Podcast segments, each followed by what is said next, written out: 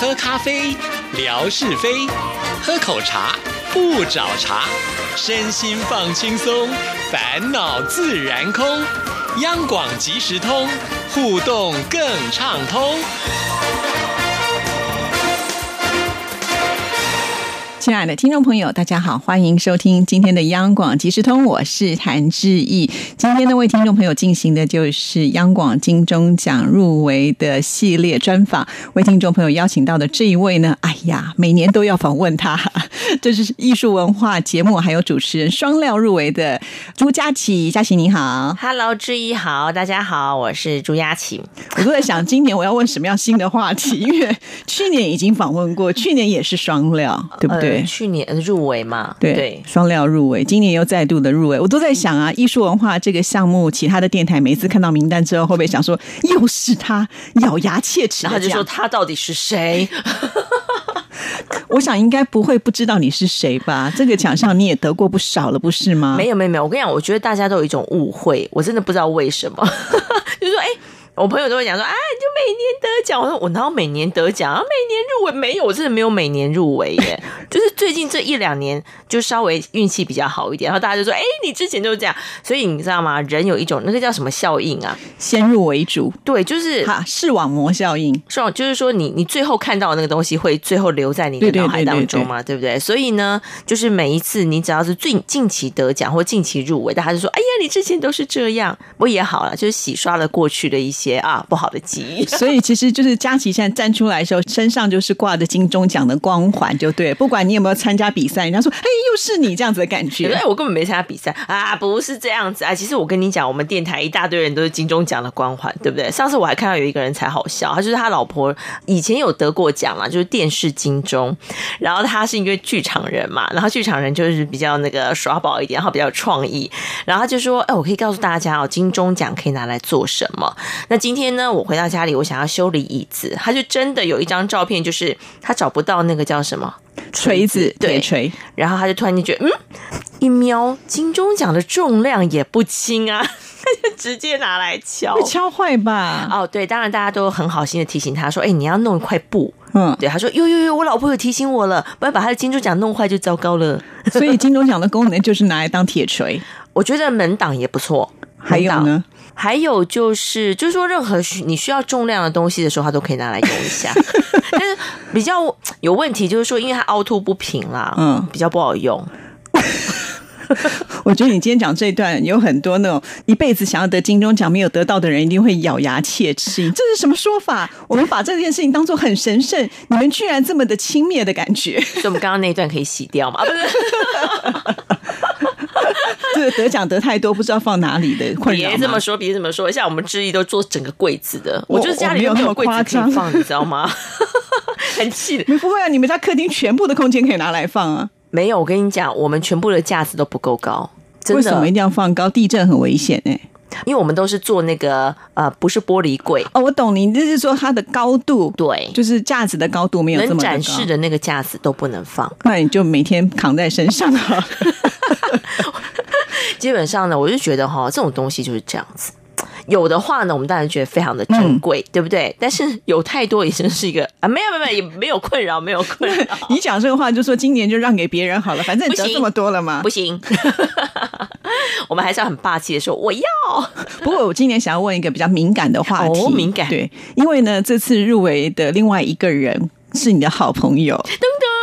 那就是维珍，哎，没有啦，我跟你讲，其实过去有好几次，那个谁都跟我一起入围啊，祝玉啊，哦，对哈，对我跟你讲。同电台的人哦，真的是，我真的觉得不要太急着相煎，相煎何太急啦！我要讲是这个，可是没办法，因为我觉得我们电台人其实都蛮强的，经常会碰到自己的对手。对，就是我们电台只能报两个，你也碰到了对不对？我们电台只能报两项，可是常常都是两个都会进去。对，所以你就变成是自己先打自己。我希望别的电台不要听我们这段访问。其实也不见得，别的电台也有会碰到这样的情况。因为是，像教育电台，一项可以报五个，为什么？因为他们有分台，我们电台没有分台，我们的分台只是发射的功能，所以我们不能报这么多项。所以有可能就都自己打自己就对了。对，可是可见他们并没有这么多的，就表示说，哎，我好像我们电台还不错。哎，是哟，像我们今年的成绩就很不错。对啊，对啊，虽然表面上好像他们入围的比较多，但是在基础上来讲，我们能报的就比较少一点。错，对对对，好。所以我觉得，当你遇到一个就是自己电台的人来讲，我觉得那种。那我心情，其实我以从以前哈，就是我第一次跟朱玉一起入围，因为朱玉比较常参加艺术文化，就一起入围的那个心情就比较神奇一点。你就会觉得啊，真的那么熟悉的人，然后你也知道他做节目也非常的认真，然后你就会一直想说啊，这样子我是不是胜算就很少？因为其他电台的你可能比较没有概念说他们是做怎么样，那你就会觉得啊，是不是就胜算很少？然后你就会一直没有自信这样子。但后来我觉得久了你就习惯了，习惯以后你就觉得没关系，啦我们就当成。大家一起去参加一个 party 嘛？那反正你就坐在那啊，公布谁啊，你就写上去的。哎，你有没有觉得，就是如果在颁奖典礼当中，旁边坐的是你认识的人，你反而会觉得比较轻松一点，可以聊天啊。对对对，不然你有时候旁边坐一些陌生人，然后就要打下招呼，然后接下来就是你有些话就是想要抒发的时候，还没有对象可以说，然后那个典礼又很长。坐在那边有时候蛮尴尬的，那是真的耶，对不对？所以我就说，就是保持着一种参加同学会啊，或者参加 party 的心情去。对我觉得这种会比较开心啦。是，那因为呃，不管是注意或者是你在这方面都得过奖啊，对不对？可是你这次杀出的是另外一个，就是转换跑道的维珍，转换跑道，因为 他以后要走文青路线了。不知道啊，他就是很喜欢换换换换换啊，从以前的这个综合节目啊，然后换到后来，他不是有去参加音的流行音乐，跟我们一起嘛哈。然后呢，他又换到了青少年的这个奖项，还给人家把奖抱回家了，对不对？是。那这次他又觉得，哎，自己很有艺术文化。下次要不参加儿童节目啊？我觉得有可能，他有什么不可能？对，什么都要 run 一次。对啊，他好像呃广播剧他也有参加过。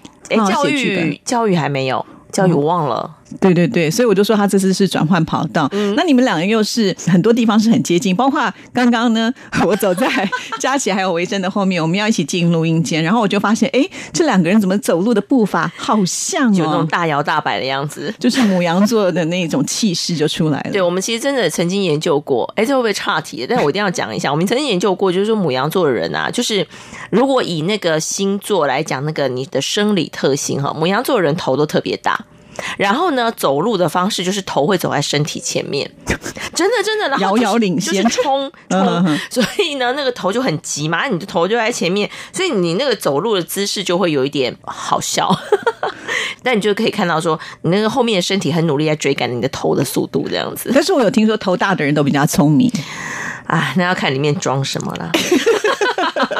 不过，就你们辉煌的记录来看的话，至少我觉得在广播的部分，你们那个脑袋啊是很厉害的。希望是这样子，因为每年做什么都能够入围啊、得奖，这样真的是很了不起啊。那我很想问，就说，因为每一次在同一个项目当中，那我们每一年呢要交出去比赛的至少要有九集嘛。嗯那对我们来讲，其实是每一年如果你要换些新的话题或者是新的主题，那个量是非常的大。如果没有真的一点实力的话，你很难每年都入围。这点我觉得是要跟听。听众朋友来说明一下，不是说我交了一集出去以后，我就可以打遍无敌手，其实不是这样的。对，所以就为什么我一直执着在艺术文化，就表示你的点子是源源不绝。不是，那也表示我也就是没有办法在其他的领域上，这个你知道吗？哈，努力九级。不过这里也要跟听众朋友说明一下，其实基本上我们参加什么样的项目，也是根据我们本来这个节目的属性是什么。嗯，不是说我今天我要去抢我们纯哥的那个广播剧，他们就让我去参加，所以我不能参加儿童就对了。儿童可以，因为没有人要比。对，因为我们电台没有儿童对，但是比如说像广播剧这种，不是说我们要跨过去就可以跨得过去，是是不对？还是要看你节目的属性。那因为佳琪长期以来都是做这个生动美术馆嘛，那当然它的归类就在艺术文化，不然嘞，流行音乐嘛。就怪怪的啦，对不对？对，所以一定要在艺术文化。不过我真的也觉得啦，要深耕一个领域真的没那么容易。嗯，对。然后我觉得最主要就是说，你刚刚有源源不绝的创意，那我们也要拜这些呃这个创造者。好，就是他们为什么？就是这些艺术创造者，他们就是一直有新的东西出来。然后有些就是啊，比如说我这次访问一个展览，那他他可能明年度又会有一个展览。那你累积久了，你也就知道他的风格是怎么变的。所以当他跟他聊起来的时候，你就会稍微比较顺一点。对，我觉得那个就是呃，你在某一个领域生根会得到了一些优势。是，所以我们访问了很多的来宾，感觉好像是把这样子的一个讯息传递给听众朋友。那事实上，主持人吸收的也不少，就这样讲了。对，我们都是在现场当那个一对一的学生。对，那我就很想问呐，呃，因为维珍呢，他报的是有关于 RTI 放映室是讲的电影的部分。那你这次的主题比较主轴放在哪？因为我记得你以前曾经做过，就是有关于就是画画，就是美术这方面的，你也做过类似像音乐的这种部分。那这次你的主轴是比较放在哪呢？好，这一次我觉得我自己比较大的挑战，是因为过去我比较做多一点的是表演艺术。那表演艺术你就知道一定有音乐啊，然后有故事啊。但是我这一次呢，比较多的是在。呃，展览平面的这个画作，那很难呈现呢，就是难呐，所以我就会很需要好的来宾。我说真的，那我们生动美术馆其实过去啊，曾经配合过像北美馆，然后这个史博馆，然后还有这个李梅树纪念馆，那所以大家都给我很多的资源。那我可以用一个部分来说哈，就是这件事情有多难，就是呢，我们的来宾呢参与呢一段时间之后呢，纷纷的拒绝了我第二次的邀约。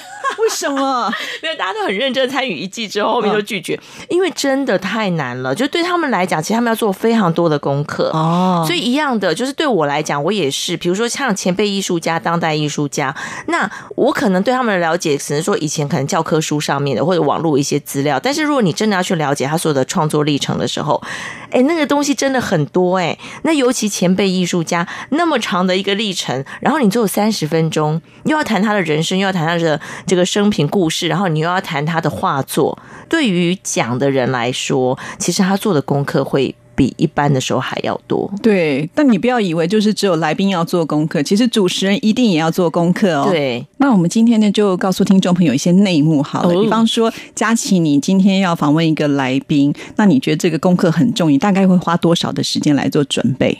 不一定哎，其实真的就是要看这个来宾的资料好不好找。哦，我觉得其实要阅读不难啊，因为我们也会有自己的一个阅读的速度。但是我觉得难就难在说，你到底要用什么方向去找这个来宾的资料。例如，你用他的名字当然是最快的嘛。但是呢，如果你用名字的话，那他出来的永远。就是从维基百科开始，然后你到后面他出来的几笔资料，大概就是那个样子哈。几年生于哪里？但我觉得难就难在说，好，比如说你从来宾的名字，呃，就是这个艺术家的名字找完之后，也许你就要得去看他过去的一些在，比如说呃不同的地方比较大的一个展览，那你可能要回头过去找那一年的展览。你去看他展出了什么，或者是说，呃，大家看了之后对于他作品的评价是什么，或者是当时的一些报道。我觉得花时间是花在这里。对，真的有的时候，如果说只是像维基百科，大家都能够搜寻啊，我们绝对不会做这么简单的一个内容 出现在听众朋友的面前。总是希望能够挖掘更多可能听众朋友越想知道，那一般又找不到的这样子的一个状态啊。所以，其实我们主持人，你不要看每次哦，在这个麦克风打开的时候可以滔滔不绝，那前面做的功课，有的时候是听众朋友比较难想象的。对，又或者是说，很多人想说，哎呀，你也没说什么话，我们都来宾在说，那大家不要要忘记哦，当你资讯量越大的时候，你越要知道说，你在这三十分钟你要怎么去切，让来宾不至于就是像无头苍蝇一样。因为有时候来宾也会很紧张，就像我刚刚讲的，就是很多策展人来说，他要花很多时间做功课，他才能够把厚厚的一叠资料转成三十分钟的内容。对，所以怎么样去无存精，我觉得这就是功力所在了。对，那尤其像我们的广播，大家都觉得你就是呃说说话啊，播播歌啊，就这样子而已啊，播播音乐，其实真的这样子的。话就不太可能容易入围了，对不对？而且就算播播音乐，你也要知道播什么音乐，对，不是随便找一首音乐来播啊。那这个我们都是一些做广播的技巧，只是有时候我们没有把它说的很仔细的时候，听众朋友可能不了解。但是在比赛的时候呢，呃，因为据说这个评审应该都是属于专业的角度嘛，好来看他们可能就会比较知道，就说哎哦，这个节目是哪里的用心，或哪里是亮点，他们比较容易能够知道。这也就是为什么呢？每次我们央广只要一出手。便知有没有？哎，是的，不过有时候我觉得很有趣的就是啊，当我们在比赛，因为我觉得比赛哈跟考试一样，总是会有一些呃有趣的东西可以观察。譬如说，我们就常常也会想说，哎，来看一下今年的评审是谁啊？那这个评审是谁？不是说你跟他有没有关系，而是说，哎，这个评审他有没有自己的喜好，或者是他对于什么方面他可能比较在行？那他比较在行的，你做了他拿手的东西。是优点还是缺点？哎，很难说，对，很难说。或者是说，哎，你刚好访问到了来宾，可能在这个他专业领域上，他们两个刚好是立场很不一样的人哦。对，所以我们有时候都说，参加比赛啦，或者是像去考试啦，其实有时候还是靠一点运气。对我甚至觉得，如果说呃，因为我们在这行已经做很久，有时候难免评审你也会认识，那认识到底是好还是不好呢？也很难说。对，因为有些人觉得啊，我跟你是好朋友，我就要避嫌。哎，对哈，对呀，嗯，这时候都是很多的变数在了，所以就要靠看谁的运气比较好喽。我觉得是耶，但我觉得就是一定要有就是基本的水准的话，才有办法入围。所以入围是就表示真的是实力上的一个肯定了。好啦，我们现在都接受这种说法了，压力才不会这么大。不过我觉得这几年哦，就是这样训练下来，我觉得也也就是自己不断在调整心情。就是说，以前可能比如入围了，它是一个关卡，就是你会紧张有没有入围，然后入围了之后呢，得奖了呃，就是宣布得奖那天又是一个关卡，你又会保持着很。忐忑不安的心坐在那个现场，但是我觉得我已经慢慢的可以锻炼自己，就是说真的把它当成是一个 party。我觉得得到那个入场券当然是很令人开心的。那得到入场券之后，说实在的，很多人看到我也会说啊，恭喜啊，加油！我每次跟他说我没有办法来加油了，我不知道我要加什么油，因为前面的油名加完了，接下来就不是我们加油能够呃决定的事情，因为毕竟不是我们自己打分数嘛，哈，招到这个评审的手上，所以这一点呢，我们有时候感觉好像命运就操在别人的 手中。但是我们还是很需要听众朋友给我们集气，好不好？对呀，所以从现在开始，每天听众朋友呢。要把你的双手的食指跟中指把它举出来，然后放在你的太阳穴上，然后就会讲说：“央广加油，央广加油，央广通通上去领金钟奖。”哎，如果是这样子，我觉得我们因为成为这一次的那个大焦点。当然了，因为我们的听众朋友应该是很多很多的，对不对？对，但是你觉得这种事情会发生吗？我说是我们全部上台的，比方说像你这样子，一个就留给我一生，一个留给你，这样子两个人就可以上台了。这样子哈，嗯，然后那其他的我们有没有呢？有没有足够的名额呢？不知道，我还很认真在想这件事情，还在搞什么？嗯，不管怎么样呢，我们都觉得就是一个荣耀了哈。每一年就好像是大拜拜，时间到了，我们就要去拜拜，然后呢就要看最后的这个结果是如何哈。那我们说到另外一个重点，就是呢，每一年我们入围的时候，电台会先给这个入围奖金。为什么今年好像还没拿到？对，为什么呢？赶快去交完。好，那这个这个是另外我们要讨论的事情。那我比较在意的是说，佳琪音乐是一个人入围了双料，对不对？那一个人就有四万块新台币的奖金，噔噔噔噔。对，因为像比如说我跟戴老师一起入围的话，我们两个就要一人分一半，所以就少了一些。对，可是佳琪这次可以说是大丰收哈。那个奖金你要拿来做什么呢？哦，还没想好呢。你的礼服该不会就买四万吧？本人今年不买礼服啊，真的吗？那你要穿什么？我要穿什么？我要穿平常衣服。真的还是假的？你前两届都穿的这么美，为什么今年要回归朴实？对我。这就是回到我刚才说的嘛，就是把它当成是一个这个去参加一个同学会的概念。那为什么我之前你之之前的礼服也没有很贵啦，但是我就是觉得说，哎，就买了以后就没有机会再穿。平常这么多外面主持的机会，也不能穿那种吧？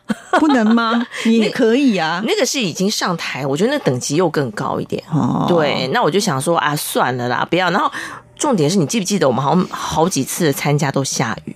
哦，对，去年也是。为什么会这样？我还拉着裙子跑。对，就是很狼狈，你知道吗？我已经做好各种措施，比如说一定要穿着雨鞋啊，然后到了现场再换，可是还是一个乱七八糟。然后我都想说，为什么我不能从从容容的去参加这个盛宴？所以你打算穿雨鞋去吗？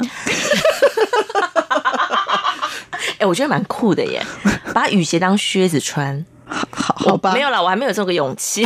但是我要讲的很好玩，就是有些人呢、他们都会讲说，哦，好羡慕哦。像我们有同行的朋友，当然他们不是专职在做广播，但是他也会跟我开玩笑说，哎呦，我就是跟上天许愿，我就是想走红毯，给我走红毯就好。没有红毯、啊，哎，对，我就告诉他们没有红毯，然后他们就整个晴天霹雳，你知道吗？好吧，不参加了。他们 从来没有想过广播金钟是没有红毯的，早年有啦，真的、啊，对，哦，你也有走过，你忘记了啦。哦，对对对对对，很早年有，对对对，后来就是可能过分了，因为广播可能明星的那个亮点没有这么的高，所以就后来取消了。好，不管怎么样呢，也是祝福，希望佳琪能够上台去敲响金钟。耶，谢谢志毅，祝福你。好，谢谢，拜拜，拜拜。